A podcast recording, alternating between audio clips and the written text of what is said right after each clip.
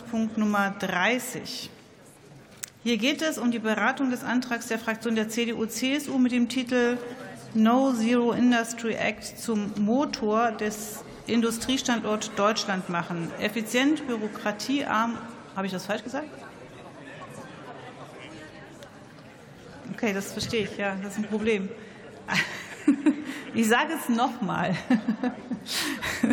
Net Zero Industry Act zum Motor für den Industriestandort Deutschland machen, effizient, bürokratiearm und technologieoffen. Und nachdem wir das richtig festgehalten, stellen wir fest, dass 39 Minuten debattiert werden soll.